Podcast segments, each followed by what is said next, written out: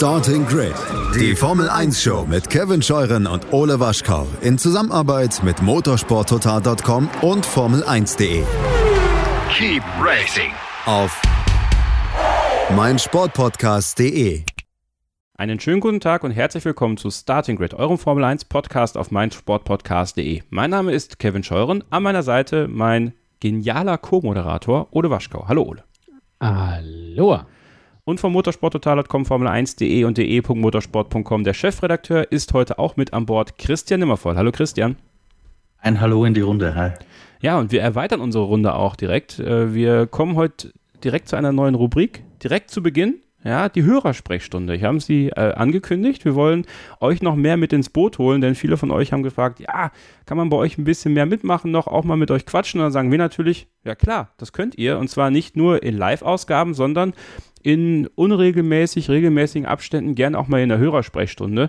Ihr könnt dazu ganz einfach eine Mail schreiben an kevin.scheuren.meinsportpodcast.de, wenn ihr mal dabei sein wollt, äh, worüber ihr quatschen wollt und dann holen wir euch gerne mal rein.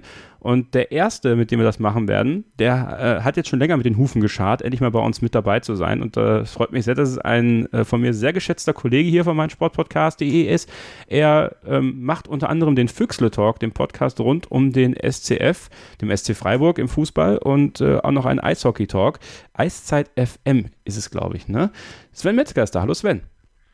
Einen wunderschönen guten Tag und welche Ehre in dieser Runde zu sein. Ja, jetzt, äh, ne? Ja. Dankeschön. Aber Sollte ich so sagen. Dieses, Okay, stimmt. Er hat recht. Wir haben wir es ihm so vorgegeben. Ne? Also ähm, schön, dass du da bist, Sven. Wir freuen uns sehr und äh, wir sind schon ganz gespannt auf das, worüber du reden möchtest. Denn das ist quasi eure Zeit. Also schieß los. Ja, ähm, du hattest ja zu mir gesagt, bringst du zwei, drei Thesen mit. Und die erste, ich glaube, das ist so die, die momentan natürlich im Raum steht. Also meine erste These lautet, ähm, die Krise des Motorsports wird sich durch die Corona-Pandemie und ihre Folgen massiv verschärfen. Krise heißt für mich, ähm, dass die Formel 1 einfach Schwierigkeiten hat, ähm, neue Teams zu finden, ähm, dass Zuschauer ein Thema sind, ähm, dass du das Problem hast, auch in anderen ja, Disziplinen des Motorsports, wenn ich mir die LMP1 anschaue, wie sich das entwickelt hat. Meine These ist, dass sich nicht nur von der Herstellerseite her massiv verschärfen wird, die Krise durch den Wandel eben der Industrie, sondern auch von der Zuschauerseite her. Also meine Wahrnehmung ist, ich kenne es aus anderen Sportarten, wie da momentan so die Dauerkartenverkäufe sind und wie so die Zuschauerzahlen sich entwickeln, wenn was passiert, dass das auf dem Motorsport ganz heftig durchschlagen wird. Das, Christian, finde ich, ist eine sehr interessante These, weil ich so rein von meinem Gefühl her sagen muss, dass Motorsport-Fans, aber ich bin natürlich auch in dieser Motorsport-Bubble oder halt auch äh, in unserer Starting with F1-Fans Facebook-Gruppe, dass die Vorfreude da auf Motorsport und die Enttäuschung, dass sie zum Beispiel, was weiß ich, bei so prestigereichen Rennen wie 24 Stunden Le Mans vielleicht nicht dabei sein können oder 24 Stunden am Nürburgring oder eben auch beim Formel 1 Rennen, dass da die Enttäuschung doch ziemlich groß und die Lust auf Motorsport ziemlich, ziemlich hoch ist. Ja, ja, also ich habe das gleiche Gefühl. Die Diskussion ist eine echt witzige, weil ich glaube, die könnte man stundenlang führen. Das habe ich mit meinem mit einem äh, langjährigen Kollegen und, und auch guten Freund Roman Wittemeyer auch oft stundenlang getan an irgendwelchen Hotelbars, ähm, weil das kann man ja größer anlegen. Also was was sicher stimmt, ist äh, erstmal, dass die Corona-Krise und äh, wie es die komplette Wirtschaft trifft, äh, natürlich auch die ganzen Motorsport-Teams und Rennstrecken alle trifft. Ja, das, das steht außer Frage und auch ziemlich hart teilweise. Ähm, wir sehen ja auch die Entwicklung. Williams hat sich quasi schon äh, auf den Markt geworfen und sich selbst angeboten. McLaren sucht jetzt mehr oder weniger offiziell nach einem Investor. Ähm, ich glaube, dass man fast jedes Team, wenn man ein bisschen Kleingeld hat, momentan kaufen könnte in der Formel 1, abgesehen vielleicht von den Großen und, und Renault dazu gezählt noch. Ähm, also das ist erstmal das, was man sicher als Krise bezeichnen kann. Ich habe ein bisschen einen differenzierten Blick drauf, weil ich glaube, dass das auch eine Chance ist für die Formel 1, sich gesund zu schrumpfen, sozusagen. Ähm, vor allem was die Ausgaben angeht. Weil du hast auch äh, angesprochen, dass keine neuen Teams und so in der Formel 1, ein bisschen Stagnation. Ich glaube, dass die Formel 1 wäre sie einfach, hätte sie sich einfach so weiterentwickelt wie bisher bei, bei den Budgets, die da ausgegeben wurden, wo du weißt, du musst mal mindestens 300 Millionen Euro pro Jahr auf den Tisch legen, um überhaupt ansatzweise eine Chance zu haben, konkurrenzfähig zu sein und vielleicht mal ein Rennen zu gewinnen. Ähm, das war eher ein Abturner. Wohingegen jetzt, wo es billiger wird, das haben wir auch schon öfter besprochen hier, ähm, dass es nicht vielleicht ganz den erhofften Effekt hat. Es wird niemand wahrscheinlich wirklich mit diesen 145 Millionen Euro auskommen, weil es ja x Ausnahmen gibt. Aber es wird doch signifikant billiger. Und ich glaube, dass das in, in jeder Krise steckt eine Chance, heißt das immer. Und ich glaube, dass das für die Formel 1 sehr, sehr zutreffend ist. Ähm, was Zuschauerentwicklung und so weiter angeht, da bin ich mir nicht sicher. Also äh, Corona, glaube ich, wird da eher keine negative Auswirkung haben. Ähm, ich glaube, das war auch gar nicht das, was, was du gemeint hast. Eher im Gegenteil, Kevin, da bin ich bei dir, dass die Leute jetzt endlich mal wieder ausgehungert sind, weil ich bin ja immer ein großer Kritiker äh, von diesen Saisons mit über 20 Rennen, wo, wo du eigentlich gar, also das gefühlt äh, Abu Dhabi an Weihnachten und quasi bei Heilig Drei Könige geht schon wieder mit Testfahrten los, ist jetzt zugespitzt, aber so, so ungefähr. Es gibt de facto fast keine Winterpause mehr. Und dieses Aushungern mal und sich wieder richtig freuen, endlich wieder Formel 1, das Gefühl ist, glaube ich, jetzt da. Die Frage ist, wie lange hält dieser Effekt? Ähm, und gewinnt Mercedes weiterhin alles zu Tode, weil dann geht es ein bisschen schneller, dass der Effekt weg ist. Ähm, aber was viel spannender ist, ist natürlich die langfristige Entwicklung. Und das ist, glaube ich, auch das, was Sven war es, richtig, äh, was du gemeint hast. Ähm, no. äh, was du gemeint hast, unterstelle ich jetzt einfach mal, dass der Motorsport sich einfach generell seit Jahren, nicht überall im Übrigen, aber zum Beispiel in Deutschland halt negativ entwickelt, was Zuschauer in Hockenheim angeht. Ja. Äh, wir glauben ja immer, Deutschland hier eins der Mutterländer des Motorsports gefühlt. Ähm, da sitzen aber nur 60.000 auf den Tribünen. Da muss man mal die Realität sagen, nach Shanghai, wo aus Deutschland immer so getobt wird, Grand Prix China, um Gottes Willen, wie kann man das machen? Aber da sind dreimal so viele Fans da. Das ist die Realität. Ähm, das heißt, es ist ein bisschen marktunterschiedlich. Ähm, ich glaube, dass es tatsächlich in, in, in Deutschland im Speziellen und vielleicht teilweise auch in Europa ein bisschen gesättigter Markt ist einfach gerade. Ähm, aber ich glaube nicht, dass die Formel 1 insgesamt Existenzängste haben muss, was das Vorpublikum angeht. Ähm, selbst wenn sich das Automobil verändern sollte hin zu Elektro oder zu komplett neuen Formen der Mobilität, weil das ist ja die größere Diskussion, ähm, glaube ich, dass es sowas wie die Formel 1 noch sehr, vielleicht nicht für immer, nichts ist für immer, aber doch noch sehr, sehr lange geben wird, weil in, in diesen Diskussionen mit Roman Wittemeyer an den Hotelbars um drei Uhr morgens, die ich vorhin angesprochen habe, äh, da hat er so oft damit argumentiert, ja, aber weißt du, wenn, wenn das Automobil und der Verbrenner seine Bedeutung verliert, wer geht denn da noch Motorsport machen? Und ich habe immer gesagt, weißt du, Roman, äh, es geht auch keiner Skispringen, äh, aber trotzdem schauen alle die Vierschanzentournee. Also ich, ich glaube nicht, dass unbedingt du selbst begeisterter Autofahrer sein musst, um dich für die Formel 1 zu interessieren.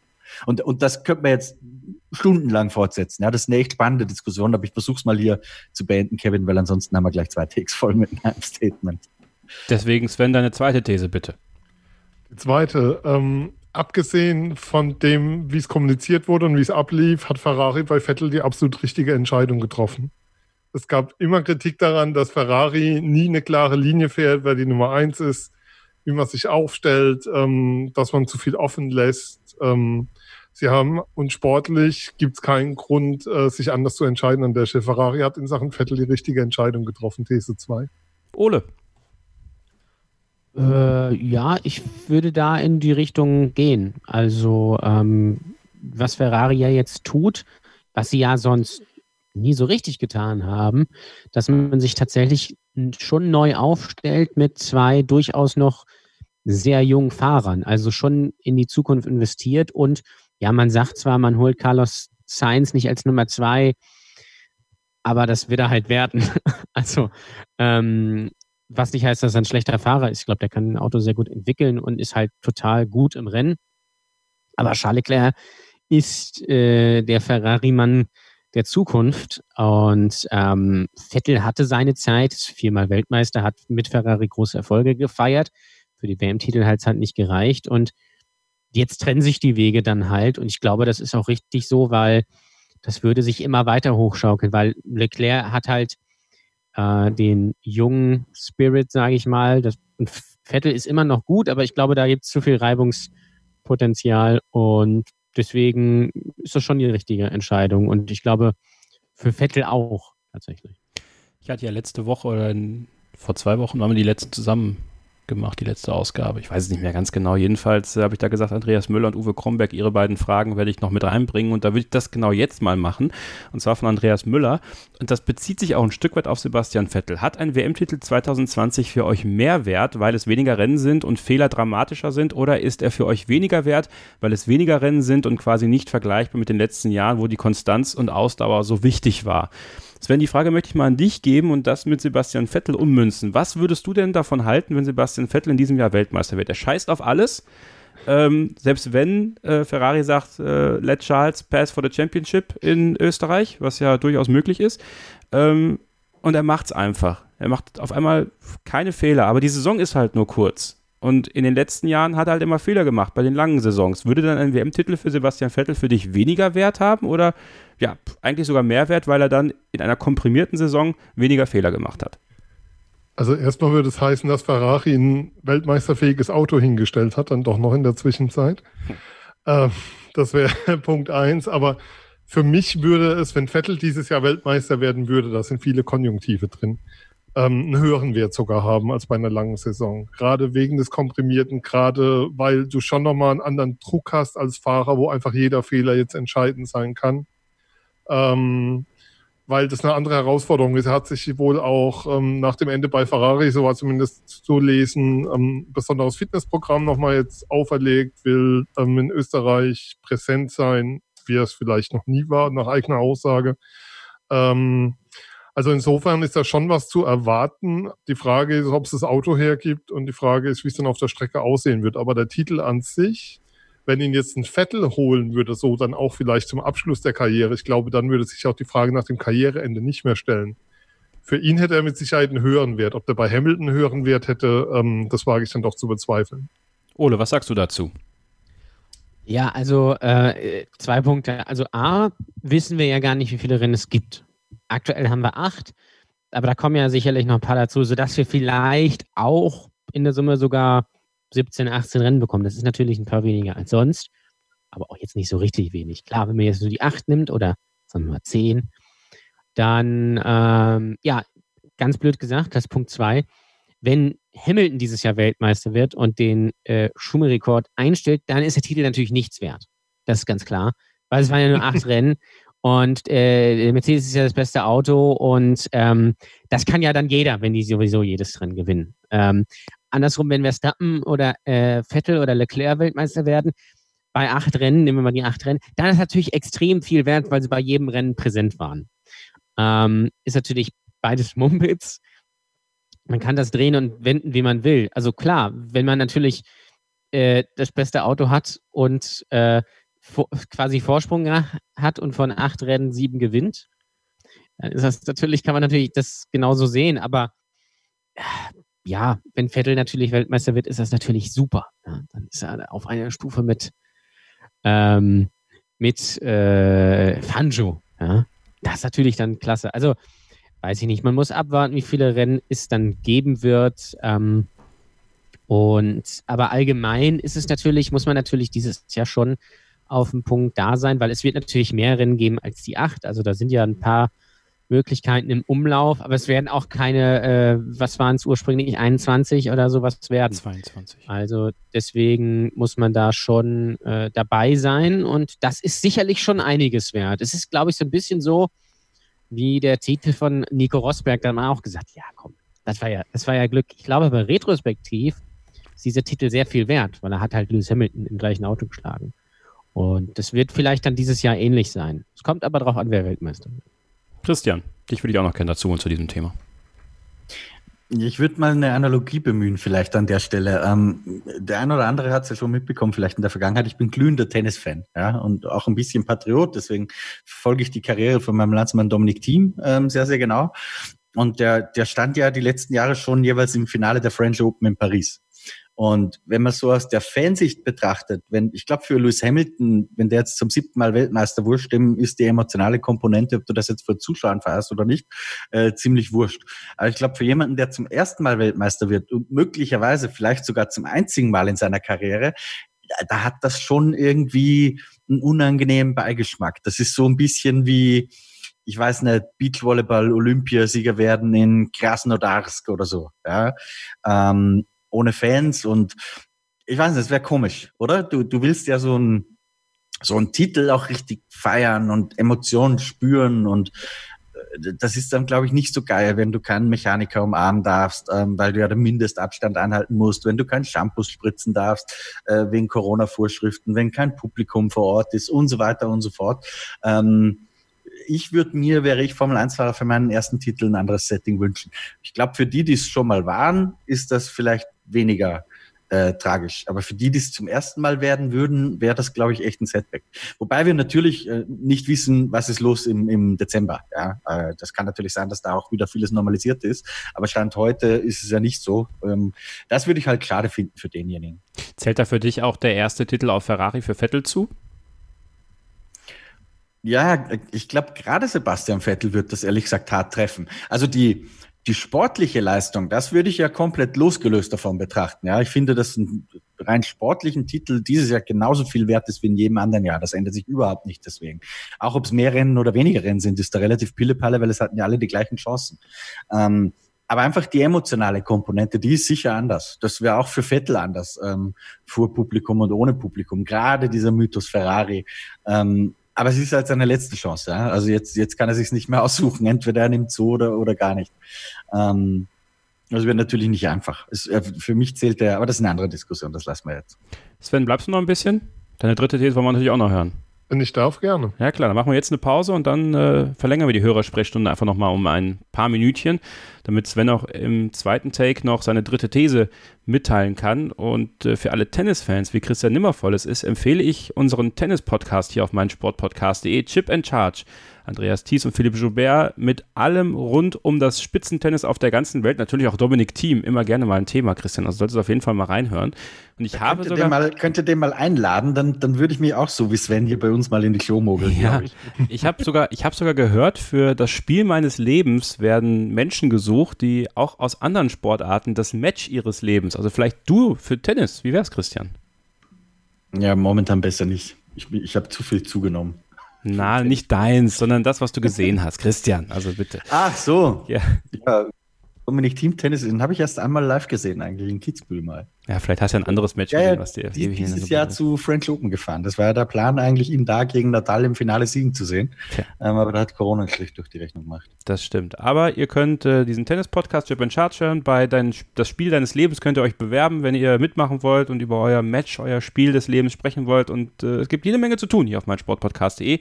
Aber vor allem dran zu bleiben hier bei Starting Grid. Und das geht dann nach einer kurzen Pause weiter. Also bis gleich.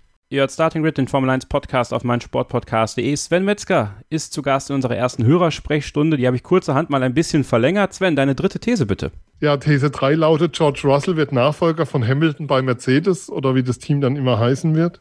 Aber er wird nicht neben ihm im Auto sitzen. So heißen, sie werden warten damit, bis sie ihn ins Team nehmen, bis Hamilton aufhört. Christian, was sagst du dazu?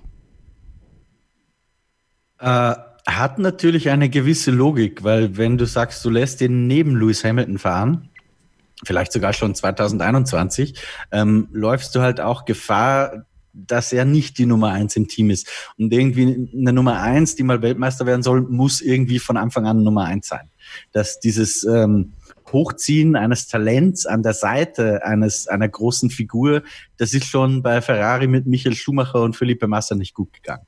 Und ich glaube auch, dass, dass sich jemand, der später mal ein echter Champion werden soll, auch gar nicht in so eine Rolle drängen lassen würde. Ja, das haben wir eigentlich gerade gesehen bei Leclerc, ähm, dass der direkt gegen Vettel angestunken hat. Und aus der Sicht von Toto Wolf oder vom Teammanagement sagst du dir dann halt, okay, entweder ähm, verbrenne ich da vielleicht so ein bisschen dieses Talent, das ich habe, oder, oder lass es Glanz verlieren, ähm, oder ich beschwöre mir einen großen Fight in meinem Team herauf, was man vielleicht auch nicht möchte. Also so gesehen hat das schon eine Logik. Ähm, Ob es Indizien dafür gibt, kann ich ehrlich gesagt nicht beurteilen, das weiß ich nicht. Aber ich, ich kann den Gedankengang sehr, sehr gut nachvollziehen, Sven. Ole, würden wir uns also dann darauf freuen können, in den nächsten Jahren noch die Version Bottas 11.0 sehen zu können, neben George Russell dann oder was? ja, das wäre natürlich sehr lustig, ähm, dass Bottas dann quasi die Nummer 1 im Team ist. Das kann ich mir auch nicht vorstellen. Ähm, ich kann mir das vorstellen, dass äh, man Russell erst holt, wenn Hamilton aufhört, was ja theoretisch nächstes oder übernächstes Jahr sein kann. Wenn Hamilton dann acht Titel hat. ähm, also das finde ich gar nicht so doof, weil man lässt ihn sich jetzt entwickeln. Man muss natürlich mal gucken. Letztes Jahr war der Williams, naja, so mittel. Dieses Jahr könnte er ein bisschen besser sein. Dann kann man mal sehen, wie er dann so richtig ist. Ähm, also wenn er auch gegen andere kämpfen kann. Und ähm, dann wäre das natürlich ein Zeichen auch äh, für, für einen ja, neuen Beginn. Hamilton hört auf und dann kommt quasi sein, sein Thronfolger dann eben dazu. Es ist natürlich dann die Frage, ob Valtteri Bottas dann noch da ist, ähm, um ihn ein bisschen anzulernen, was ich mir irgendwie nicht vorstellen kann, weil die Paarung Bottas-Russell schwierig. Ganz ehrlich. Ähm, das heißt, es wäre natürlich auch spannend, wer dann zum Beispiel, nehmen wir mal an, Bottas wäre nicht da, ähm, daneben fahren würde. Da wüsste ich jetzt keinen. Also Land, äh, Lance Stroll vielleicht. Ähm, oder nein, vielleicht auch Sebastian Vettel dann nach seinem Sabbatical. Ich, ich weiß es nicht. Also es ist äh, wirklich ins Blaue geraten. Aber die Version, dass man Russell eben nicht gegen Hamilton stellt, weil das könnte natürlich für Hamilton auch so mittel ausgehen. Ähm, Glaube ich nicht, aber könnte. Ähm, und dann verpufft es so ein bisschen für Russell. Äh, das ja, kann ich mir irgendwie auch nicht vorstellen. Also ich äh, lasse mich gerne überraschen. Aber es kommt natürlich darauf an, was wird aus Mercedes, wie schlägt sich Russell überhaupt. Kann natürlich auch sein, dass er ähm, ja, äh, seinem Sieg bei der digitalen Weltmeisterschaft im Williams äh, das im echten Auto nicht folgen lassen kann. Weiß ich nicht. Ich hoffe ja dann, dass Alex Albin auch dann wieder George ruft. Ja, das wäre das wär geil, wenn sie das im Auto dann auch machen würden über, ja. über Funk. Man muss übrigens erwähnen, Williams diese Woche mit zwei Siegen, ja. nämlich bei den äh, virtuellen 24 Stunden von Le Mans und bei der äh, Weltmeisterschaft von F1 2019. Also es geht bergauf.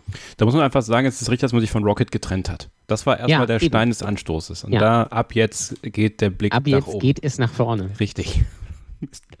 Mr. Latifi wird da schon richten dann. In der echten Formel 1 WM. Sven, hast du noch was auf dem Herzen, bevor wir dich entlassen für heute? Nein, alles fein, ganz großartig. Ähm, mir war wichtig, dass es Punkte zum Diskutieren sind. Ob ich die selbst ja. so sehe, lasse ich mal offen. nee, dann äh, bedanken wir uns sehr herzlich dafür. Es waren tatsächlich Punkte, an denen wir uns, glaube ich, auch in den nächsten Monaten noch weiter äh, aufhängen können, tatsächlich. Denn äh, im Endeffekt steht dieses Rad ja nicht still. Ne? Sowohl in der Silly Season nicht, als auch das, wie die Entwicklung des Motorsports weitergeht. Deswegen waren das sehr sehr, sehr gute Thesen. Danke dafür. Ähm, gibt es äh, eine Twitter-Adresse, wo man dir folgen kann, wenn man möchte?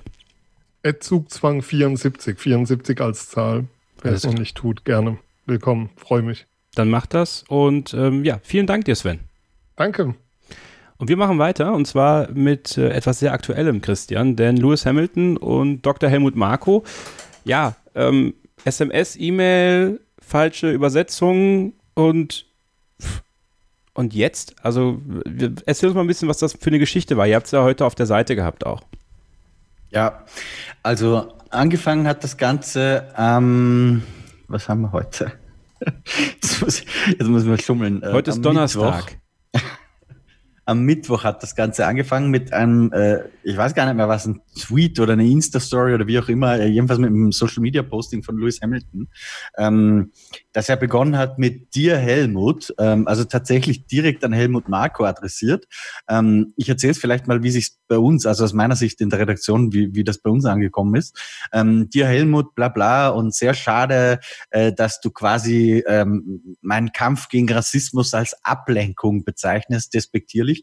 Und ich dachte mal so, hm, ähm, sehr, sehr eigenartig und im, im ersten Moment beim Doktor weiß man ja nie, naja, da wird ihm halt irgendwo wieder in einem Interview was rausgerutscht sein, was vielleicht nicht hundertprozentig politisch korrekt war. Ähm, wir haben dann aber sehr, sehr schnell die Geschichte gefunden, auf die sich Lewis Hamilton bezogen hat, auf einer Website, deren Namen ich gar nicht nennen möchte, ähm, weil ich möchte den jetzt nicht irgendwie Traffic lenken, weil alle neugierig sind, sich die Seite anzuschauen. Ähm, das haben die nicht verdient. Ähm, die haben einfach aus irgendwelchen Tweets, also es wurden auf, auf Fake-Twitter-Accounts, die so ein bisschen, ich weiß gar nicht, ob man es parodistisch nennen kann, aber auf denen jedenfalls ein Haufen Müll verbreitet wurde, ähm, wurde ein Screenshot von einem Helmut Marko-Interview, das er mit RTL geführt hat vor ein paar Tagen, ich glaube am 5. Juni war es, ähm, wurde ein Screenshot genommen und dazu angebliche Zitate von Helmut Marko drauf als Text. Ähm, und auf diese Tweets ähm, hat sich dieser Bericht gestützt. Und das hat mich schon mal perplex gemacht, ähm, weil da war ein Zitat drin, das Helmut Marko zwar tatsächlich so ähnlich gesagt hat, äh, nämlich, dass Max Verstappen super, super fokussiert ist und alles, was sein Leben bestimmt, quasi ist Weltmeister werden. Ähm, wohingegen andere sich ablenken lassen ähm, und, und das auch noch irgendwie mit Lives und Meta, ich kenne das Zitat jetzt nicht mehr genau aus dem Kopf, also so, dass es sehr, sehr eindeutig als Spitze gegen Lewis Hamilton zu verstehen gewesen wäre. Der Haken dran, war es aber überhaupt nicht, weil den zweiten Teil dieses Zitats hat Helmut Marco nie gesagt. Als ich diesen Originalbericht gelesen habe, ich habe ja die RTL-Videos alle gesehen, zumindest den Teil, den RTL veröffentlicht hat, ähm, habe ich mir die angeschaut und äh, habe auch Hilfe von ein paar Kollegen gehabt, habe gesagt, schaut euch das auch nochmal an, ich finde das nicht. Ja? Ähm, also das, das haben die einfach frei erfunden. Dann ist irgendeine Website, ähm, hat sich da drauf gestürzt, die haben ihren Job nicht gemacht und haben gar nicht gecheckt, äh, ob das überhaupt so gesagt wurde. Ähm, weil das Erste, was ich mache, wenn ich RTL zitiere, ist, ich schaue mal bei RTL nach. Ja? Also das ist ja jetzt noch nicht mal groß Investigativjournalismus, das, das ist Selbstverständnis im Handwerk, haben die aber nicht getan, wie dem auch sei. Ähm, und diese Geschichte dürfte irgendjemand Lewis Hamilton unter die Nase gelegt haben oder per Twitter geschickt oder wie auch immer. Und der hat sich direkt äh, zu einer Reaktion hinreißen lassen, ähm, hat das gepostet, diese, diese äh, Spitze gegen Helmut Marko nenne ich das mal.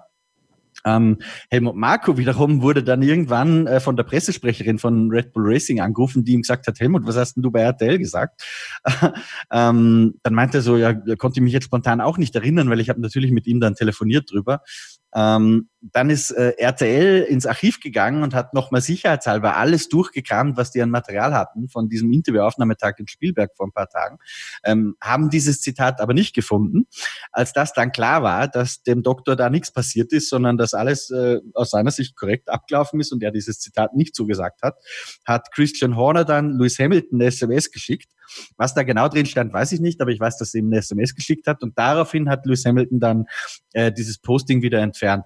Meines Wissens, und ich war jetzt die letzten zwei Stunden nicht im Büro, hat er da nicht weiter drauf reagiert ähm, also Lewis Hamilton auf seinen Social Media Accounts. Und das ist eigentlich das, das Einzige, was ich jetzt ein bisschen schade finde. Ähm, meiner Meinung nach und das ist jetzt nicht, weil ich äh, mich mit Helmut Marko äh, einigermaßen gut verstehe, weil er halt einfach ein sehr dankbarer Interviewpartner ist, weil er sehr offen äh, über viele Themen spricht. Ähm, aber meiner Meinung nach wäre ja ganz, ganz klar äh, eine öffentliche Entschuldigung von Lewis Hamilton angebracht. Denn hätte er nicht diese, diese Verbalattacke gegen Dr. Marco, die in England auch schon vom Boulevard aufgegriffen wurde zu dem Zeitpunkt, also Mirror, glaube ich, also nicht, dass ich jetzt den falschen Namen sage, aber ein, zwei von diesen klassischen äh, Yellow Press Zeitungen haben das Thema schon aufgegriffen gehabt. Da stand Dr. Marco eine, ein paar Stunden lang zumindest schön als Rassist im Internet, ja, völlig zu un ungerecht. Und nur, weil Lewis Hamilton das verbreitet hätte, weil diese Furz-Webseite, ähm, das hätte sich ja kein Mensch angeschaut, da wäre auch nichts haften geblieben. Und das, meiner Meinung nach, wird eindeutig eine öffentliche Entschuldigung brauchen. Ich glaube, dass hinter den Kulissen, ähm, also ich weiß, dass es einen E-Mail-Verkehr gegeben hat zwischen Dr. Marco und Lewis Hamilton, übrigens direkt, äh, ohne Umweg Pressestelle, da habe ich extra nachgefragt, was ich sehr, sehr spannend fand, ähm, weil ich es nicht, nicht super normal finde, dass Christian Horner die, die Handynummer von Lewis Hamilton hat und Dr. Marco seine E-Mail-Adresse. Ähm, deutet darauf hin, dass man da schon mal in anderer Angelegenheit gesprochen hat irgendwann mal. Ähm, aber wie dem auch sei, ich finde, Luis sollte sich dafür öffentlich entschuldigen. Das wäre das Mindeste, was er tun kann.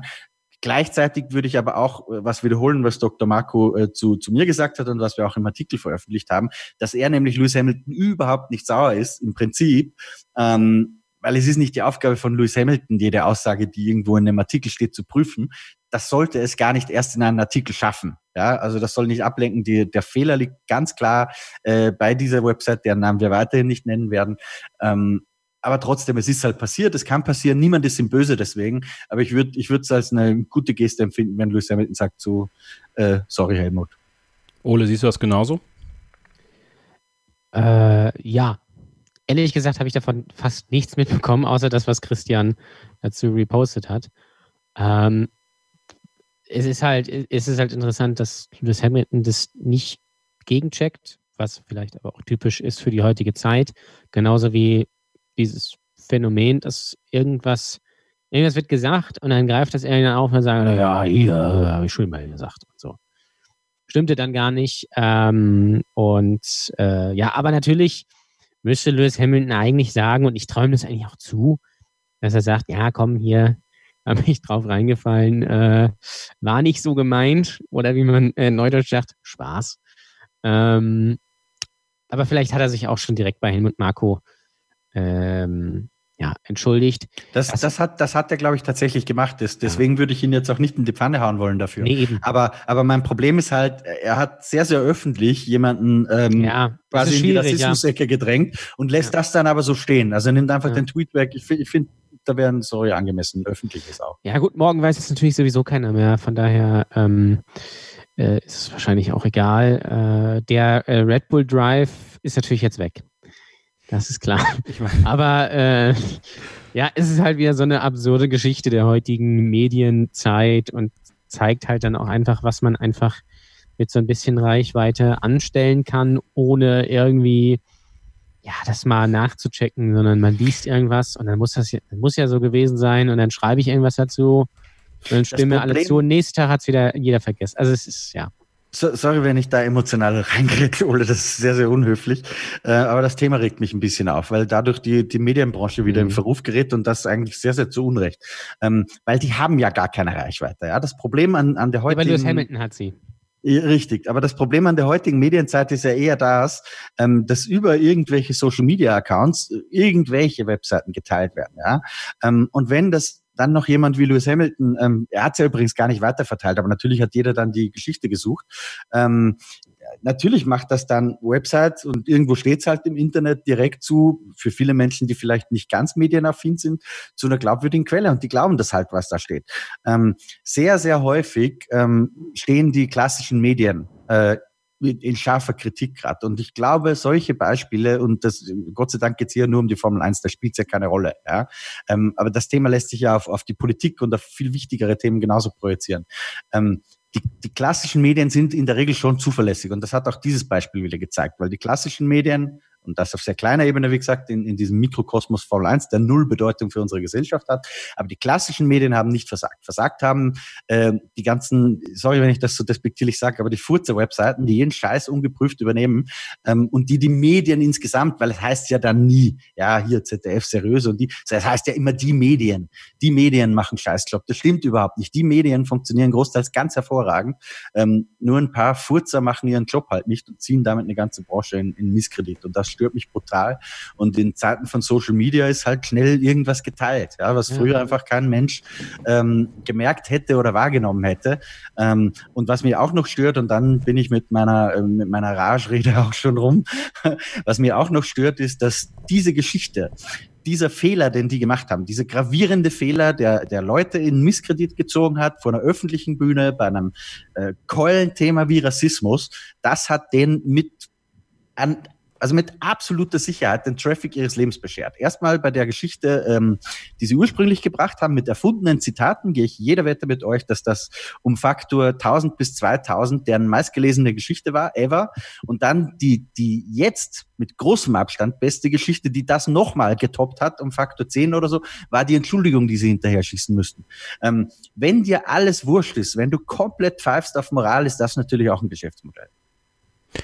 Okay, dann versuchen wir das jetzt mal so stehen zu lassen. Ich finde, das ist auch sehr wichtig, dass Christian das so gesagt hat, denn das ist auch aus journalistischer Sicht sehr, sehr fragwürdig, dieses Verhalten dieser ominösen Seite. Aber ich denke mal, die Konsequenzen werden sie schon spüren. Also ich, ich glaube übrigens noch nicht mal, das muss ich vielleicht noch dazu sagen, um, um das jetzt ein bisschen wieder abzumildern. Ich glaube noch nicht mal, dass, dass die das aus, aus, aus böser Absicht gemacht haben. Ja, ähm, aber der Mechanismus ist halt einfach so und, und das Problem ist halt, dass du nicht so leicht unterscheiden kannst, was ist irgendwo ein Forumsblog oder so. Ähm, an dem Punkt, wo du anfängst, mit irgendeiner Website Geld zu verdienen und, und du arbeitest dann nicht halbwegs seriös, da wird es halt schwierig, finde ich.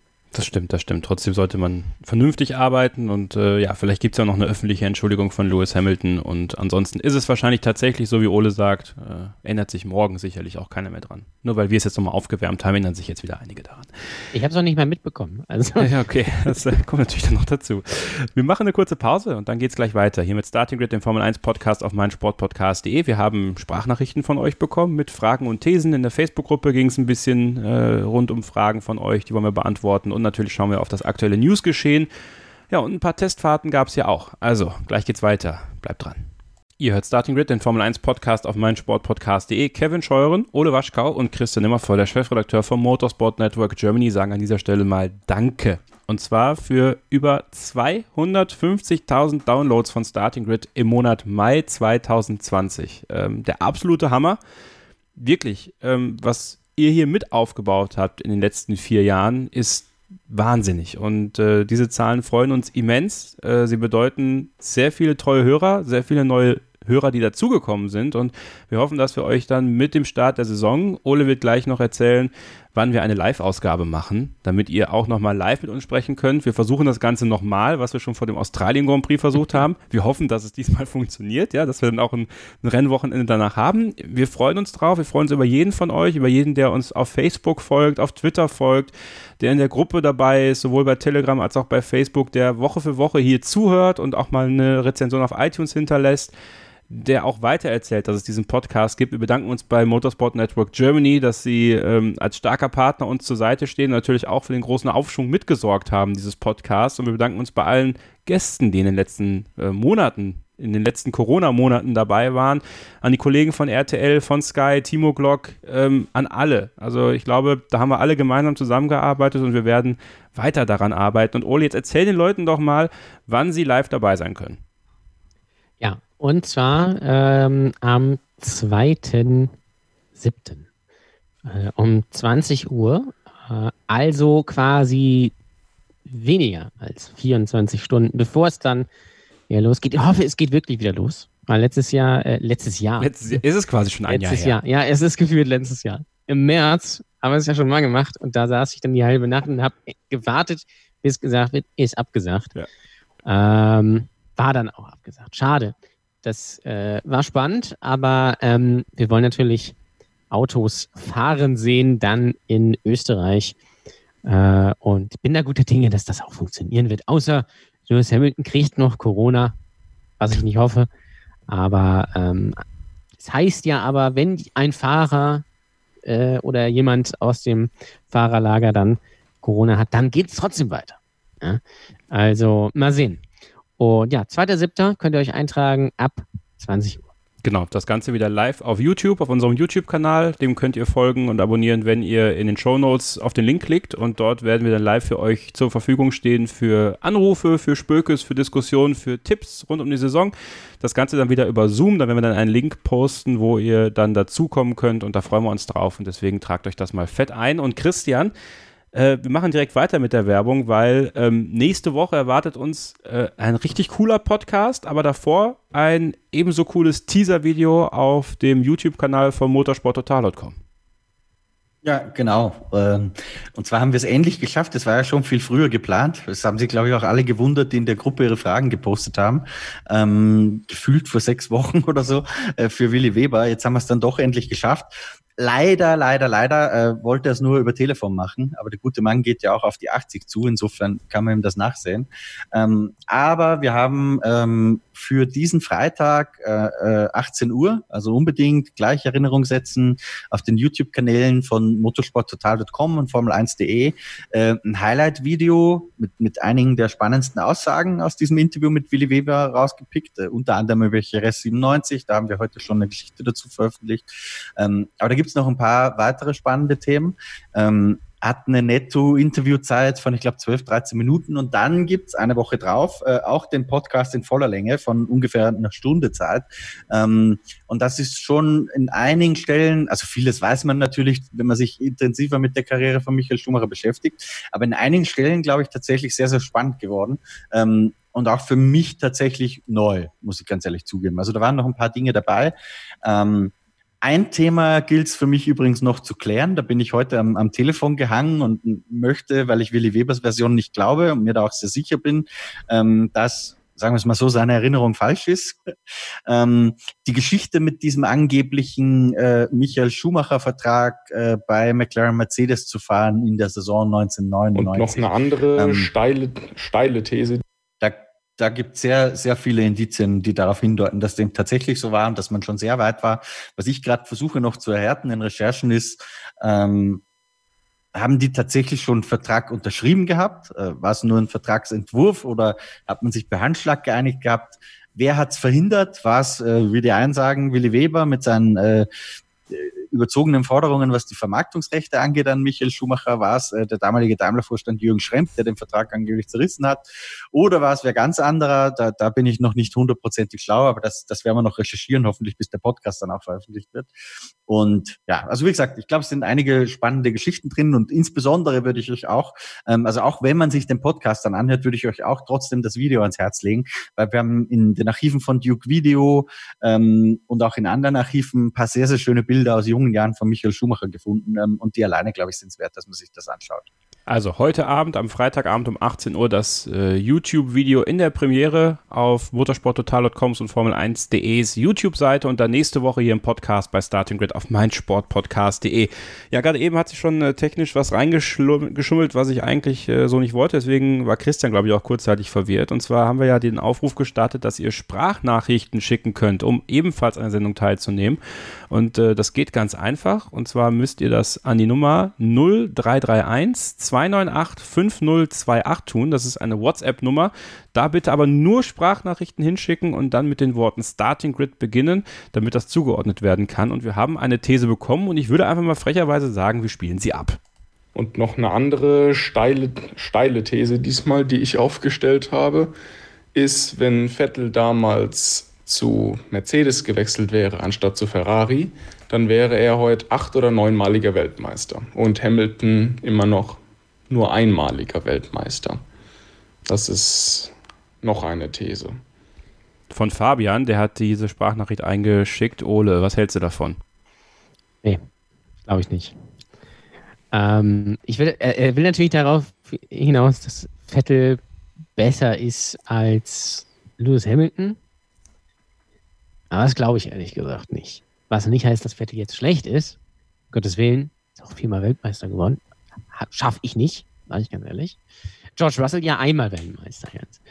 Ähm, nee, glaube ich nicht. Kann, ich kann mir gut vorstellen, dass ähm, äh, Hamilton ein paar Titel weniger hätte, aber äh, nicht nur einen. Das glaube ich nicht. Ich bin da ganz Abgesehen bei dir. davon, dass wenn die beide da in einem Team gefahren wären, ähm, dann, also wäre das wahrscheinlich auch nicht so lange gut gegangen. Das war noch was anderes. Aber nehmen wir mal an, er wäre jetzt die Zeit so da geblieben, dann glaube ich schon, dass Hamilton den einen oder anderen Titel doch geholt hätte. Bin ich ganz bei dir. Also ich, ich, also ich schätze Sebastian Vettel sehr. Also als Fahrer, er ist talentiert, er ist schnell. Allerdings glaube ich, dass ähm, mit Lewis Hamilton einfach einer im Feld ist, der und das hat man ja auch schon besonders in der Zeit bei McLaren Mercedes damals gesehen, in einem schon eher unterlegeneren Auto vielleicht, zwar trotzdem schnell, aber nicht unbedingt das schnellste Auto. Leistung gezeigt hat, die schon à la Bonheur waren. Ja, schon 2007 eigentlich hätte Weltmeister werden können, 2008 ist es dann geworden. Dann kamen die äh, fetten Vetteljahre. Und ich würde fast behaupten, dass ähm, Sebastian Vettel bei Mercedes in dieser Hochform, die Lewis Hamilton dann hatte und ich würde mittlerweile tatsächlich auch sagen, dass Lewis Hamilton über den Peak hinaus ist, aber dass das starke Equipment bei Mercedes ihn da auch noch an der Spitze hält, ähm, ist vielleicht auch eine steile These, aber ich finde, die Peak-Jahre waren die ähm, eben bei Mercedes am Anfang gegen Nico Rosberg. Ich würde fast behaupten, aufgrund von Sebastian Vettels ähm, geringer Fehlertoleranz, ähm, wäre ihm das da auch zum Verhängnis geworden. Also ich würde da äh, ebenfalls nicht mit Fabian gehen und würde eigentlich fast eher sagen, dass äh, Lewis Hamilton dann äh, sogar noch den einen Weltmeistertitel geholt hätte, den äh, Nico Rosberg dann geholt hätte, wenn das Sebastian Vettel gewesen wäre, Christian. Also erstmal, glaube ich, die These, so, so wie Fabian sie formuliert hat, setzt ja voraus, dass Sebastian Vettel überhaupt eine Wahl hatte, dahin zu gehen. Die hatte er nie. Ja. Ähm, also das war meines Wissens überhaupt gar kein Thema, dass er irgendwann mal bei Mercedes gefragt gewesen wäre. Wäre es tatsächlich zu diesem Duell Hamilton gegen Vettel gekommen, das zu sagen, wer da die Nase vorn gehabt hätte, finde ich un unglaublich schwierig. Ähm, weil es erstens sehr schwer ist, äh, das fahrerische Talent einfach zu vergleichen und dann kommt noch was anderes dazu. Je nachdem, wie das Reglement gerade ist, kann sich so eine Dynamik auch völlig verschieben. Das, das Paradebeispiel, das ich da immer nenne, äh, ist zum Beispiel BMW 2007 noch, Nick Heidfeld, Kubica mühelos im Griff gehabt. Ähm, dann Reglementwechsel 2008 genau andersrum. Heidfeld macht keinen Stich mehr gegen Kubica. Die haben aber beide das Fahren nicht verbessert oder verlernt in diesem einen Jahr. Ähm, das sind einfach viel Regeldynamiken. Genauso wie ich glaube, dass der Sebastian Vettel mit dem Blown Diffuser ähm, einfach aufgrund seines Fahrstils perfekt in seinem Element war und nahezu unschlagbar, würde ich sagen, auch für Lewis Hamilton damals, ähm, wohingegen jetzt dieses Reglement ihm weniger entgegenkommt und ein Fahrstil von Lewis Hamilton vielleicht eher. Deswegen ist schwierig zu sagen, weil letztendlich ist die Frage, die hinter der These erschreckt, wen halten wir für einen besseren Rennfahrer? Ähm, das würde ich so pauschal nicht beantworten wollen. Auf, auf Basis der letzten Jahre muss man natürlich sagen, Lewis Hamilton, klar. Ähm, aber das, das ist tatsächlich schwierig. Hätte man Lewis Hamilton, also ich gehe mit, mit euch, das ist, wäre das hypothetisch so gekommen, Sebastian Vettel gegen Lewis Hamilton in diesem Mercedes ab 2014, glaube ich auch, dass Lewis Hamilton mehr Titel geholt hätte als Sebastian Vettel. Gleichzeitig glaube ich aber auch, hätte man Lewis Hamilton ab 2010 in den, in den Red Bull gesetzt, hätte auch Vettel trotzdem mehr Titel gewonnen. Also deswegen sind solche Vergleiche immer sehr, sehr schwierig. Ja, genau das wollte ich nämlich auch gerade sagen, weil ähm, Hamilton hatte von 2009 bis 2012 nicht, also der McLaren Mercedes war schon gut damals, aber das war das eigentlich das dritt oder 2012 sogar das viert beste Auto nur und ähm, deswegen äh, ja Hamilton kann schon ein bisschen was. Und ich glaube, wenn er statt Mark Webber da in dem Red Bull gesessen hat, dann hätte Vettel vielleicht ein Titel, zwei. Ich meine, 2010, 2012 war können, aber auch vielleicht sogar auch ein bisschen Glück gegen Fernando Alonso und der Ferrari war in den Jahren auch nicht wirklich das geilste Auto. Also ähm, das ist natürlich rein hypothetisch, aber wir spielen das einfach mal durch. Deswegen, ähm, ja, Hamilton ist schon besser als Vettel. Machen wir jetzt keine Freunde mit, ich weiß, aber ähm, nicht viel. Aber wenn dir die beiden in das gleiche Auto setzt, was das beste Auto im Feld ist, holt äh, Hamilton unterm Strich mehr Titel. Weil er weniger Fehler macht. Das ist im ja. Endeffekt, ich finde, das ist halt der, der Kasus, Richtig, der ja. Kasus Knacktus ja. bei Sebastian Vettel. Ich meine, nochmal, also dass Sebastian Vettel ein guter Rennfahrer ist, das bestreitet ja, also das bestreitet keiner, der wirklich sich mit der Materie beschäftigt. Also das glaube ich schon mal nicht. Ähm, viel hat da natürlich auch und ich bin eigentlich bin ich ich bin, ich gebe es jetzt mal zu, ich bin froh, wenn einer von beiden oder beide die Karriere mal beenden, damit man dieses Thema endlich weg hat, weil ähm, manche Diskussionen schon echt schwierig sind nachzuverfolgen oder auch zu verstehen. Ich bin kein Vettel-Fan, aber ich bin kein Hamilton-Fan, aber also da gibt's ja ne, ist halt es gibt halt wenig Objektivität. Das versuche ich jetzt mal so gut es geht reinzubringen, irgendwie für meine Verhältnisse. Ähm, ich glaube, dass, dass am Ende diese, dieses dieses Fehlervakuum, was Sebastian Vettel hat, einfach der, der ausschlaggebende Punkt ist, dass Lewis Hamilton sehr wenige Fehler macht. Auch er macht Fehler, die übersieht man dann vielleicht manchmal, weil er in anderen Momenten einfach ähm, richtig gut unterwegs ist und eben dann auch mal zurücksteckt, um dann vorbeizufahren, während Sebastian Vettel manchmal dann doch mit dem Kopf durch die Wand will da ein bisschen emotionaler vielleicht auch ist und deswegen auch für viele, glaube ich, äh, ein Stück weit, ähm, nicht nur weil er Deutscher ist, aber er ist dann einfach, mit ihm kann man sich identifizieren. Ja, so fahren wir ja selber auch mal Auto. Wenn wir überholen äh, auf der Landstraße, dann ziehst halt nochmal durch. Ja, ich meine, dann kommt halt die durchgestrichene Linie, dann ziehst halt trotzdem nochmal durch. Oder der Baum. Oder der Baum, das ist, das ist der Fehler, ne? Oh Gott, jetzt kommen wahrscheinlich wieder die ersten Hate-Mails. Ähm, sei es drum. Ich glaube, ihr wisst, was ich meine. Es ist halt, es ist halt, Vettel ist halt emotionaler, Hamilton ist dafür abgeklärter. Und ähm, da kann man dann, ich glaube, dafür oder dagegen sein, für wen man ist. Ich glaube, am Ende des Tages ist dann derjenige öfter Weltmeister geworden, der dieses kleine Quäntchen mehr hat. Und das ist für meine Begriffe Lewis Hamilton. Christian. Ich habe, glaube ich, eh schon alles gesagt. Also ich, ich würde so Ich will dich eigentlich, ich will dich eigentlich nur zu einem Statement kriegen. Wer ist der bessere Fahrer von den beiden? Sag das doch einfach mal.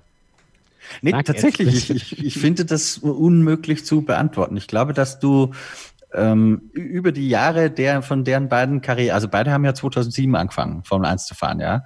Ähm, und wenn du dann jeweils den, den einen ins Auto vom anderen setzen würdest, äh, über all die Jahre mit verschiedenen Reglements und verschiedenen Rahmenbedingungen, dann glaube ich tatsächlich, ist mein Gefühl, dass sich das halbwegs die Waage hält. Die letzten Jahre sind jetzt natürlich ein bisschen gegen Sebastian Vettel gelaufen, aber ich glaube, dass da auch manchmal so eine Spirale dann anfängt. Weißt du, da bei Ferrari, da ist das Wohlfühlklima so ein bisschen abhanden gekommen, dann machst du einen Fehler, stehst du unter Druck, dann machst du den nächsten Fehler und plötzlich siehst du aus, als wärst du eine Fehlermaschine, obwohl du das eigentlich viel, viel besser kannst. Ähm, und umgekehrt hatte Lewis Hamilton auch nicht immer nur glorreiche Tage, ja. Wollen Ja. wir nicht vergessen, dass er von äh, Jensen Button ähm, ganz gut in Schach gehalten wurde teilweise. Also war, war mindestens auf Augenhöhe und Jensen Button ist jetzt, äh, das, das sagen viele, nicht der schnellste Formel 1 Weltmeister aller Zeiten gewesen. Also ganz schwierig. Ich finde, das ist jetzt nicht, weil ich mich um eine Antwort drücken möchte, sondern ich, ich finde tatsächlich, dass das, also ich kann das nicht unmöglich beantworten. Ich habe da auch nicht ein Gefühl, selbst wenn Vettel jetzt in der Mercedes gehen würde, tatsächlich nächstes Jahr, äh, würde ich nicht Geld auf Lewis Hamilton setzen. Ich glaube, dass das ein relativ offener Schlagabtausch wäre. Weil wir sind uns, glaube ich, alle einig, dass Sebastian Vettel äh, mutmaßlich ein besserer Automobilrennfahrer ist als Valtteri Bottas. Und selbst Bottas ist schon sehr, sehr nah an Hamilton dran. Ja, deswegen finde ich das echt aus meiner Sicht eine sehr schwierige Diskussion. Da müssen wir jetzt erstmal abwarten, weil jetzt kommt Bottas 4.0 und jetzt und der will Weltmeister werden. Also, Ich das ist schon mal mein Tipp drei- übrigens. 3.5 gelesen, ich komme da irgendwie durcheinander mit der ist jetzt- Versionsnummer. Ist der Bottas jetzt eigentlich sowas wie das Huawei der Formel 1? Also überhaupt gar nicht mehr zugehörig zu irgendwem und macht sein eigenes Ding, oder? Naja, sei es drum. Äh, eure Meinung gerne dazu. Hashtag StartingGridMSP bei Twitter, wenn ihr möchtet. Gerne, ähm, ja, eure Meinung zur Frage, wer ist der bessere Rennfahrer? Sebastian Vettel oder Lewis Hamilton? Gerade eben beschwere ich mich noch darüber, dass die Diskussion nicht, na egal, ne? Würde gerne lesen, was ihr dazu zu sagen habt. Arm Gerne auch- drüber, sage ich immer. Du oder Herr Bruns? Ähm, Scheiß Medien. so genau, Rezo. So, das hat Rezo schon gesagt. Genau. Und Rezo hat immer recht. Ja, immer. Leute, ich habe hier, noch- ich hab hier noch was auf dem Zettel und zwar. Übrigens, weil, weil du Rezo ansprichst, da gab es ein grandioses Antwortvideo der FAZ. Jeder, der es noch nicht gesehen hat, sollte sich das anschauen. Christian hat es geteilt auf seiner privaten Seite. Aber ihr könnt ihm ja jetzt bei Facebook auch folgen. Christian Nimmervoll Inside Formel 1. Formel 1 Inside mit Christian Nimmervoll. Das ist ein bisschen verwirrend, Christian. Da müssen wir noch irgendwie müssen wir was, was Schnippischeres finden für dich. Ja, geht, geht aber auch ganz einfach. Facebook.com slash Christian Nimmervoll F1. So. Christian Nimmervoll Official hätte ich mir gewünscht. Unterstrich. Official falsch geschrieben. Ja, dann, dann mache ich so irgendwann mal Autogrammkarten mit einem sieben Jahre alten Foto, wo ich 30 Kilo weniger habe drauf, so Ja. äh, und mehr Haare. Ich möchte, ich möchte gerne dein Top Gun-Foto, genau. Das möchte ich ganz gerne haben.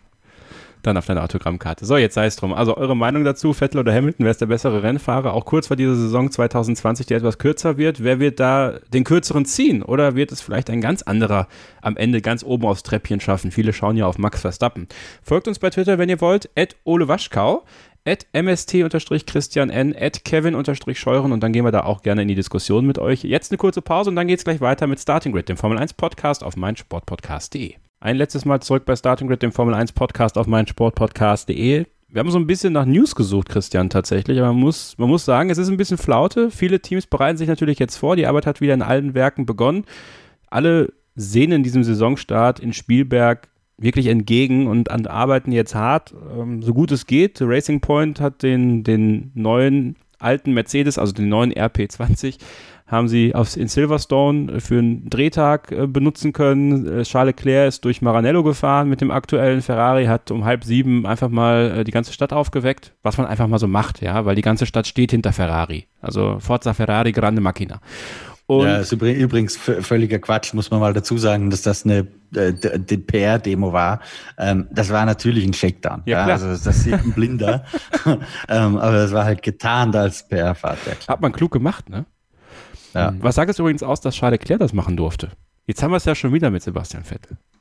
Ja, nicht viel. Also ich meine, das ist ja klar. Ferrari hat sich ja festgelegt, dass Leclerc für sie die Zukunft ist und Sebastian Vettel nicht.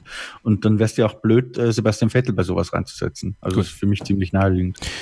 Ähm, Lando Norris testet alte Formel 3 Autos. Ja, also alle kommen jetzt wieder so ein bisschen in den Modus rein. Ähm die, die übrigens vielleicht für Kontext, ähm, weil McLaren ja Motorenhersteller gewechselt hat und die einfach das Problem haben, dass sie ja. bei zwei Jahren alten Autos keine Motoren mehr dafür haben. Gleiches Problem hat Red Bull ja auch. Ähm, die haben auch kein 218er Auto oder keinen kein Motor mehr dafür, sagen wir so, weil sie halt dazwischen auf Honda gewechselt haben und McLaren weg von Honda. Renault hat den Spielberg getestet, das hat ja für ein bisschen Unmut gesorgt, ne? Ja, das, das fand ich, jetzt haben wir doch noch eine News gefunden, Stimmt. über die wir reden können. Das, das fand ich eine sehr spannende Anekdote, ähm, weil Dr. Marco hat ja sein Büro in Graz. Das ist von Spielberg, ich weiß nicht, wie lange fährt er da mit dem Auto, dreiviertel Stunde oder so höchstens, ja. Also wirklich Katzensprung, ganz in der Nähe. Ähm, und äh, das Projekt Spielberg, ähm, also die, die Firma, die die Rennstrecke betreibt, den Red Bull Ring, die heißt tatsächlich Projekt Spielberg, äh, ist natürlich eine Tochter von Red Bull. Ähm, genauso wie Red Bull Racing eine andere Tochter von Red Bull ist und Alpha Tauri wieder eine andere Tochter von Red Bull ist und so weiter und so fort. Und offensichtlich, das fand ich sehr spannend, weil das hätte ich nicht gedacht, ähm, ist diese Streckenvermietung an das Renault-Team äh, ohne, äh, also passiert seitens Projekt Spielberg, ohne dass äh, Dr. Marco und Red Bull Racing davon gewusst haben. Und die waren dann äh, nicht so positiv angetan davon. Also er hat sich ja dann in der Speed Week, das macht die, die Red Bull-Geschichte komplett, weil Speed Week ist ja auch eine Red Bull-Tochter, ähm, und da hat er sich dann ja geäußert und, und meinte, ich weiß den Wortlaut jetzt nicht mehr ganz genau, aber sinngemäß hat er gesagt, das finde ich jetzt nicht so geil. Und das ausgerechnet Renault jetzt da testen darf, ja, wo man sich ja getrennt hat, nicht unbedingt den besten damals äh, als vom Motorenhersteller Renault. Also ja, das war, das war eine nette Anekdote am Rande. Fand ich sehr verblüffend, dass man den, den äh, Red Bull Ring mieten kann als Formel 1 Team, ohne dass Dr. Marco äh, das erfährt. Ich finde eine Frage, die Daniel Moreno gestellt hat, ganz interessant, Ole. Ähm, und zwar diese Partnerschaft, also wie auch immer geartet zwischen Mercedes und Racing Point. Ähm, und ich habe da letztens mit meinem Arbeitskollegen Jan auch drüber gesprochen, würde mal gerne deine Meinung dazu hören. Ähm, was mal mit Toro Rosso und Red Bull sowie Haas und Ferrari anfing, schreibt Daniel, scheint sich zuzuspitzen. Glaubt ihr wirklich daran, dass Racing Point das Auto anhand von Bildern kopiert hat und auf Anhieb funktioniert? Oder entsteht da doch eine Allianz zwischen den beiden, nachdem man einiges über den Verbleib von Mercedes und klugen Köpfen aus dem WM-Team hört? Ähm, ich glaube schon, dass sich da eine Allianz bildet. Diese Sache mit dem äh, nur anhand von Bildern ein Auto kopieren, wenn das wirklich so gewesen ist und das funktioniert, also gehen wir davon aus, die haben das nur anhand von Bildern kopiert, Ole. Da muss man sagen, dann hat Racing Point geniale Ingenieure. Ja, das ist richtig. Also nur von Bildern von der Strecke quasi. Ja. Haben die das quasi. Also wenn. Ja. Also es ist natürlich nicht ganz das Auto vom letzten Jahr. Es ist ein bisschen abgeändert. Also wie wenn man Hausaufgaben eben kopiert. Ähm, insofern kann man schon vielleicht denken, dass es schon so war, dass man wahrscheinlich auch Fotos in der Boxengasse etc. gemacht hat, diverse, und das dann ähm, übernommen hat. Das ist übrigens auch keine neue Sache. Das gab es früher auch schon, dass man sich an den erfolgreichen Autos orientiert hat und diese ein bisschen nachgebaut hat. Das ist irgendwie auch logisch. Ähm, ich kann mir auf der anderen Seite aber auch nicht vorstellen, auch wenn ich es nicht für unmöglich halte, dass, dass Mercedes gesagt hat, komm, mach mal so ein bisschen das, dass es äh, das ein bisschen wie unser Auto aussieht. Dann haben wir noch, ein, haben wir noch eine Allianz im, im Feld, so wie das eben mit, mit den anderen Teams auch ist. Wobei man muss jetzt auch sagen, Haas ist ja natürlich wirklich eine Unterstützung für Ferrari. das war ja damals eher nur eine Hilfe ähm, für den Start. Also äh, pff, weiß ich nicht. Hm, es ist ja schon, also Toto Wolf versteht sich ja schon ganz gut mit Lawrence Stroll. Und mit Aston Martin, glaube ich, auch. Und äh, deswegen. Er, er, hat ja, er hat ja Aston Martin, da, da muss ich jetzt mal was dazu sagen, weil ich gab ein großartiges Zitat, das er in dieser Medienrunde kürzlich gesagt hat. Er hat ein paar Aktien gekauft bei Aston hm, Martin. Zwei. Also, ein paar sind zwei. Ja, ja, also, genau. Also eine kostet ja irgendwie 70 Pence oder so gerade. Das heißt, es hat ihn gut zwei Euro oder knapp zwei Euro gekostet.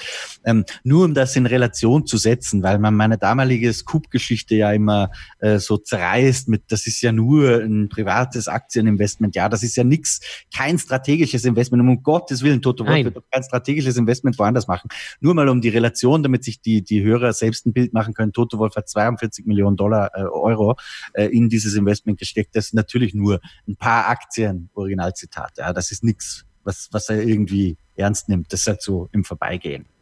Ja, aber beim Mann, beim Mann noch der, der zwar sehr, sehr wohlhabend ist, ganz sicher, aber nicht so wohlhabend, wie alle glauben. Ja, der hat ein Jahresgehalt bei Mercedes, das kann jeder nachschauen. Das ist öffentliche Information von 8 Millionen Dollar ähm, davor oder Pfund. Äh, davor hat er nicht, übrigens mit großem Abstand der bestbezahlte Teamchef, also die Deals, die er da mit der Daimler AG ausgehandelt hat, nicht schlecht, Respekt.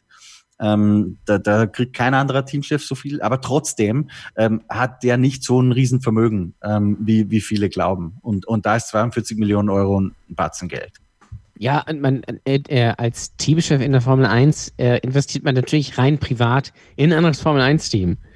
Äh, beziehungsweise in den Wo- wobei- Automobilhersteller, der dahinter steht. Genau, Ganz ja, noch nicht mal dahinter zufällig. steht eigentlich. Das ist, das ist was, was Ja, man es ist ja alles so ein bisschen aufsezieren Gleiche. muss, weil das ist, glaube ich, wichtig, weil das wird echt oft in Foren und so durcheinander gebracht, auch bei unseren Lesern. Das Formel 1 Team Racing Point hat mit dem Sportwagenhersteller Aston Martin Ja, genau. überhaupt gar nichts zu tun. Ja? Die Mhm. haben zufällig den gleichen Eigentümer. That, that's all. Aber äh, Aston Martin gehört nicht Racing Point. Racing Point hat keine Anteile bei Aston Martin und umgekehrt. Das Einzige, was es gibt, und das ist nichts anderes als das Titelsponsoring, das Aston Martin bei Red Bull jetzt gerade hat, ist, dass eine eine Lizenzvereinbarung existiert, dass Racing Point ähm, halt Aston Martin heißen darf. Ähm, aber es, es, es ist nicht de facto ist dieses, äh, wie sie sich selbst verkaufen als Werksteam, ist de facto eine Mogelpackung. Das ist überhaupt kein Werksteam, äh, das ein reines, noch nicht mal ein Sponsoring, weil es fließt kein einziger Cent dafür. Also das, das ist immer ein bisschen verwirrend. Und ich glaube, es ist wichtig, dass man das den Leuten erklärt, weil das ist sehr, sehr schwierig zu durchblicken, aber das muss man echt trennen. Das Formel 1 Team Racing Point hat mit dem Automobilhersteller Aston Martin sehr, sehr wenig zu tun. Hat das? aber zufällig den gleichen Teileigentümer. Aber es ist natürlich trotzdem interessant, dass Toto Wolf gerade da rein investiert. Also, Na klar, und da, da muss ich jetzt vielleicht noch was dazu sagen zu dem Thema, ähm, kann man das Auto einfach abfotografieren und dann so detailgetreu nachbauen. Also es gibt, ähm, ich habe mit, mit äh, wirklich relativ vielen, mit, mit einigen Leuten selbst gesprochen aus der, aus der Branche, auch mit einigen Ingenieuren, die nicht mehr Formel 1 machen, inzwischen sich da aber sehr gut auskennen ähm, und habe natürlich auch viele bei diversen Medienterminen, die gefragt wurden und so weiter, auch von Kollegen von mir alle möglichen MP3s und so gehört. Ähm, es gibt zwei Personen von diesen Technikern, äh, die sagen, das geht. Das ist zum einen Andy Green von Racing Point, zum anderen James Ellison von Mercedes. Alle anderen sagen, das ist absolut ausgeschlossen und völlig unmöglich. Das kannst du nicht machen.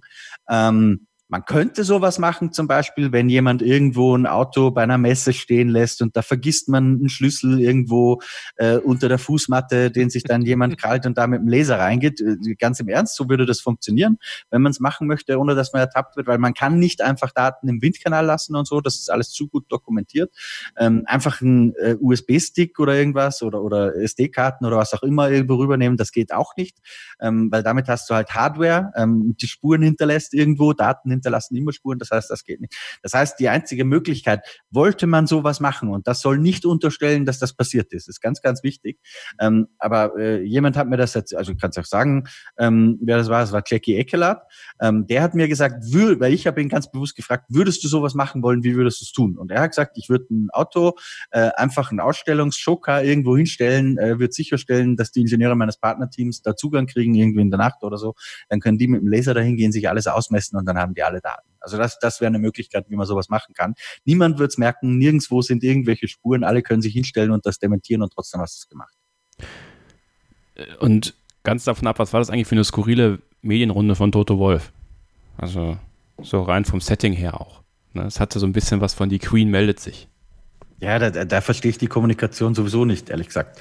Ähm, da- Daimler oder das Mercedes-Team ist ja sehr darauf bedacht, äh, immer wieder aufs Neue zu dementieren, äh, dass Daimler kein nicht werkseitig aus der Formel 1 aussteigen wird. Ja. Ähm, die Geschichten, die das behaupten, sehe ich aber auch gar nicht. Also es wird das ist eine ganz interessante PR-Taktik. Man dementiert äh, Geschichten in dem Fall von äh, Autobild Motorsport, äh, dass Daimler aussteigt. Die haben das aber gar nicht geschrieben. Ja? Die haben geschrieben, dass es vielleicht einen Aktientausch gibt oder äh, man das Strategie, das Engagement ein bisschen neu ausrichtet. Aber niemand hat behauptet, dass Daimler sich zurückziehen wird. Und man dementiert diese Geschichte, indem man sagt, ähm, wir steigen eh nicht aus. Ja, Nona hat auch keiner behauptet. Und Toto Wolf finde ich auch sehr cool.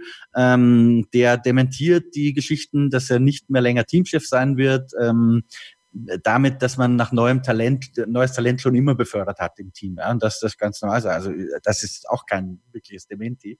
Ähm, tja, am Ende äh, stehen die Journalisten und da ist Autobild Motorsport in dem Fall, muss man das mal, glaube ich, loben, da werden sehr weit vorne dran, ähm, stehen dann wie die Idioten da, obwohl sie von Anfang an recht gehabt haben. Ähm, weil das ist echt eine, ich kann auch dementieren, ja, dass ich mein Haus nicht verkaufen werde, weil ich es eh nicht vorgehabt. Und hat doch keiner behauptet, ja. Also, ja, Quatsch. Also was, was die so momentan äh, an, an an Kommunikation rauslassen, ist für mich nicht nachvollziehbar. Macht das denn jetzt einen Unterschied, dass der Motorenchef den Laden verlässt? Ja, absolut. Das ist einer, einer der, wenn nicht sogar der wichtigste Mann für den Mercedes-Erfolg. Ähm, ich würde so weit gehen und sagen, der wichtigste Mann. Also es, es gibt, da muss ich jetzt Toto Wolf sozusagen ein bisschen nach dem Maul sprechen, weil damit hat er völlig recht. Es gibt nicht Einzelpersonen, die so ein Team zum Erfolg führen können. Auch er nicht, ähm, auch James Allison nicht, auch Paddy Lowe nicht, auch äh, Andy Cowell nicht. Aber ich glaube schon, dass Andy Cowell wirklich einer der wichtigsten Personen in diesem ganzen Rädchen war, ähm, weil wir wissen, dass dieser Erfolg angefangen hat mit diesem überragenden Motor 2014. Das ist, glaube ich, die Basis für alles. Ähm, und da hat Andy Cowell als äh, Chef in Brixworth halt eine sehr, sehr wichtige Rolle gespielt für mich neben so Kalibern wie Adrian Newey ähm, wahrscheinlich der, der, der heißeste Tech-Guy sozusagen in der Formel 1 gerade, den man sich irgendwie besorgen könnte. Ähm, ich bin mir aber fast sicher, dass der nicht äh, irgendwo anders Formel 1 machen wird. Das kann ich mir absolut nicht vorstellen. Was irgendwie passen würde für einen hartgesottenen Engländer, der vielleicht auch England gar nicht verlassen möchte, der eine neue Herausforderung sucht, ähm, es gibt da einen britischen Sportwagenhersteller, der mir einfallen würde, wo er ganz gut hinpassen würde. Und, und wo sein Know-how ähm, mit Hybridmotoren im Supersportbereich äh, unfassbar gut eingesetzt wäre. Bei einer Firma, die fast pleite ist, aber Riesenpotenzial hat am Aktienmarkt, sonst würden nicht Leute wie Stroll und Toto Wolf ihr Geld da reinstecken. Ähm, das, das ist klar. Andy Cowell zu Aston Martin macht absolut Sinn. Ich habe aber, das ist auch ganz wichtig, dass man das sagt, gerade wenn es um börsennotierte Unternehmen geht. Ich habe keine Ahnung, ob dem so ist. Das ist eine, eine reine Spekulation von mir. Aber ich kann mir nicht vorstellen, dass äh, Toto Wolf jemanden wie Andy Cowell, meiner Meinung nach, wie gesagt, ein extrem, extrem wichtiger Mann, ähm, dass man den zum anderen Team wechseln lässt, das halte ich für fast ausgeschlossen. Das würde man auf Biegen und Brechen versuchen zu verhindern. Und äh, wenn du sagst, so was machen wir mit dem, äh, dann kannst du ihm, glaube ich, bei Aston Martin, vielleicht sogar mit einem hübschen kleinen Aktienpaket, ähm, weiß ich nicht, eine Riesenperspektive bieten, das eine Win-Win für alle Beteiligten. Ähm, aber ja, schauen wir mal. Schauen wir mal, ob mein Instinkt äh, richtig ist. Wie, wie gesagt, nochmal ganz wichtig, weil es um, um eine börsennotierte äh, Firma geht hier. Das ist nur in meinem Kopf entstanden. Ja, das, da habe ich weder Indizien noch Hinweise noch sonst was, aber es wird halt Sinn ergeben. So ein Gespür ist auch schon viel wert, Christian. So ein Gespür ist sehr viel wert. Wir, ähm, mal mit Blick auf die Uhr, werden das Ganze jetzt hier gleich ein bisschen äh, verkürzen, sage ich mal. Ähm, alle eure Fragen, die ihr zu dieser Sendung gepostet habt, werde ich mitnehmen in die Saisonvorschau, in diese Live-Sendung. Da werden wir einige von diesen Fragen abhandeln. Uwe Kromberg, auch deine Frage wird dann beantwortet, weil so in etwa kam die auch von David Maciejewski äh, in der Facebook-Gruppe. Aber einen letzten Punkt möchte ich mit Ole gerne ganz kurz besprechen. F1 2020, das neue Videospiel, kommt ja bald raus. Dauert ja gar nicht mehr so lang. Ne? Zum ersten Mal gibt es das Spiel quasi ja. zum Saisonstart. Ist ja. das nicht toll? Also man ist abgefahren. Ja, es ist abgefahren und äh, wir werden auch natürlich drauf abfahren, das ist ganz klar. Äh, aber diese Fahrerratings, ne? Also da gab es ja einiges an Gelächter äh, um diese Geschichte. Lukas Paul Heide fragt, was denken wir denn über diese Fahrerratings in F1 2020? Denken wir, dass Bottas besser als Vettel, Leclerc und Verstappen ist? Und vor allem, was hat es mit dem Punkt Awareness auf sich? Ja, das weiß ich auch nicht, was Awareness bedeuten soll. Das hat sich mir auch noch nicht erschlossen. Es wurde zwar irgendwie, glaube ich, erklärt, aber ich habe es ehrlich gesagt auch schon wieder vergessen. Ähm, keine Ahnung, was das, was das bedeuten soll. Also vielleicht, wie man Fehler ausnutzt oder ich weiß es nicht. Ähm, und äh, ja, wir, wir, wissen ja gar nicht. Vielleicht ist Bottas ja tatsächlich besser. Das äh, kann ja sein, weil so schlecht ist Bottas ja nicht. Es ist natürlich aber auch so, dass Bottas natürlich im besten Auto sitzt und an guten Tagen Lewis Hamilton schlagen kann oder schlägt. Und deswegen kann man das schon so machen. Letztendlich ist es natürlich piep egal, wenn man daraus jetzt macht, äh, also eine Debatte macht, ob Bottas besser, besser ist als Vettel und Leclerc. Ja, vielleicht mal sich eine andere Beschäftigung suchen, weil letztendlich ist es egal. Es ist halt nur für dieses Videospiel wichtig und da ist er halt im besten Auto. Und von daher kann ich das schon nachvollziehen. Und rational muss Leclerc natürlich das auch erstmal beweisen, dass es auch über einen längeren Zeitraum kann. Und also ja, je nachdem, keine Ahnung. Ich finde es ganz interessant mit diesen Fahrer-Ratings. Äh, es gibt ja dieses Jahr auch den My-Team-Modus. Also wir sind Genau. noch zwei Jahre entfernt, bis man lustige Sammelkarten gegen Geld im Internet kaufen kann, die, wo man dann die äh, damit so ein Fantasy-Ding machen kann. Ähm, könnte man so Ultimate Team oder so nennen, das wäre, glaube ich, ein geiler Name. Ähm, Finde ich aber eigentlich ganz eine ganz coole Idee, dass man sein Team da kreieren kann und Sponsoring hat, was man einkaufen kann, den Motorenpartner. Bin mal gespannt, wer Renault nimmt. Also Niemand. wer so mutig ist. Ja. Äh, und ist auch absurd, dass das überhaupt zur Option steht. Naja, egal. Und du kannst natürlich dann auch Fahrer einkaufen und deswegen ist es schon sinnvoll, dass man das hat, damit man ungefähr weiß, so wer ist wie stark. Ähm, äh, die Formel-2-Fahrer zählen ja da, glaube ich, auch noch ein. Das heißt, man kann sich schön ein Team mit Vettel und äh, Mick Schumacher machen. Wäre ich Fan von, muss ich ganz ehrlich sagen. Und äh, das ist schon eigentlich eine coole Sache. Also ich habe es ja jetzt noch nicht ge getestet, ich habe mir ein paar Sachen angeguckt. Ich finde das eigentlich eine ganz gute Richtung, ähm, aus den Fahrer-Ratings jetzt so, so eine Riesennummer zu machen. Ja, weiß ich auch nicht. Aber man sollte Valtteri Bottas auch nicht unbedingt Unrecht tun. Man macht sich immer so ein bisschen über lustig. Bottas 3.0, Bottas 4.0. Ähm, äh, also, ja, Wingman. Aber so schlecht ist er auch nicht. Nein, natürlich nicht. Aber wenn wir da bei Bottas 11.0 sind, Bottas 5.5.1. Bottas, Bottas 11.0 ist, da ist die Quersumme auch nur 2. Ja. ja. Das Ähm, ist er ja auch. So. Ähm, ja, die Fahrerratings natürlich ganz nett, also als, als kleines Gimmick für dieses My-Team, äh, für diesen My-Team-Modus und es ist was sehr Amerikanisches, ja, also auch die, diese F1 Fantasy-Geschichte, die dann ja auch wieder startet. Ähm, ich glaube, da hat irgendjemand mal äh, auch eine Liga eröffnet von unseren Hörern. Äh, Können wir Mhm. mal irgendwie in der Facebook-Gruppe sein, vielleicht diesen Post, äh, derjenige, der das gemacht hat, nochmal irgendwie nach oben ziehen oder so, ähm, wer sich dann da anmelden will. Das geht ja dann auch los. Aber dann geht es vor allem auch bald in Realität los. Und ähm, auf der Konsole dann auch, ich weiß gar nicht, im Juli, ich glaube genau in einem Monat kommt es raus, das Spiel. Ich glaube, es kommt eine Woche, kommt es nicht eine Woche nach dem Saisonstart oder so? Also ungefähr im Monat. Ja. Also nicht genau Ja, ja, Monat, von jetzt. Ja, ja, ja, ja. genau. Ja. Ähm, wir werden natürlich drüber sprechen hier im Podcast. Ähm, den machen wir für heute mal zu. Ja, ich glaube, wir haben eine ganze Menge für euch hier parat gehabt mit der Hörersprechstunde mit Sven und äh, aber auch vielen weiteren Fragen von euch. News ist noch nicht so viel und nächste Woche dann äh, das große Interview mit Willi Weber. Heute Abend könnt ihr um 18 Uhr auf dem YouTube-Kanal von motorsporttotal.com und Formel1.de ein Teaser-Video sehen. Äh, dort werde ich auch kurz zu sehen sein. Ich habe äh, ein paar Moderationen eingesprochen für Christian, der das Interview mit Willi Weber geführt hat. Ähm, da könnt ihr euch drauf freuen. Entweder im Video, natürlich auch im Video und nächste Woche hier im Podcast. Da wird es dann keine Ausgabe von uns quasi geben, außer es passiert was ganz Außergewöhnliches. Und dann am Donnerstag, den 2. Juli um 20 Uhr live auf YouTube. Äh, Da werden wir natürlich auch noch alles an Links und Co. posten, damit ihr da live dabei sein könnt. Ähm, hier bei Starting Grid, dem Formel 1 Podcast auf meinsportpodcast.de. In diesem Sinne bedanke ich mich an dieser Stelle ganz herzlich bei Christian Nimmervoll. Bitte gerne. Und das letzte Wort hat, wie immer, Ole Waschka. Ja, ich hoffe, es hat euch gefallen. Äh, Die Newslage ist jetzt ein bisschen dünn, aber wir haben das ganz gut gefüllt mit euren Fragen und da haben wir ja auch noch ein paar bekommen und die werden wir sicherlich auch noch beantworten. Ähm, Aber wir hatten natürlich auch zum ersten Mal die Hörersprechstunde äh, dabei. Da bin ich sehr auf euer Feedback gespannt. Kommt in unsere Facebook-Gruppe Starting with Fans Fans, kommt in unsere Telegram-Gruppe und äh, abonniert uns bei iTunes und abonniert uns bei YouTube und nee, hört uns einfach. Macht ihr sowieso, weil irgendwo müssen her die 20, 250.000 ja kommen. Äh, irgendwann muss das ja sein. Und von daher, ähm, ja, bin ich sehr gespannt dann auf Willi Weber nächste Woche. Ist schon, schon geil.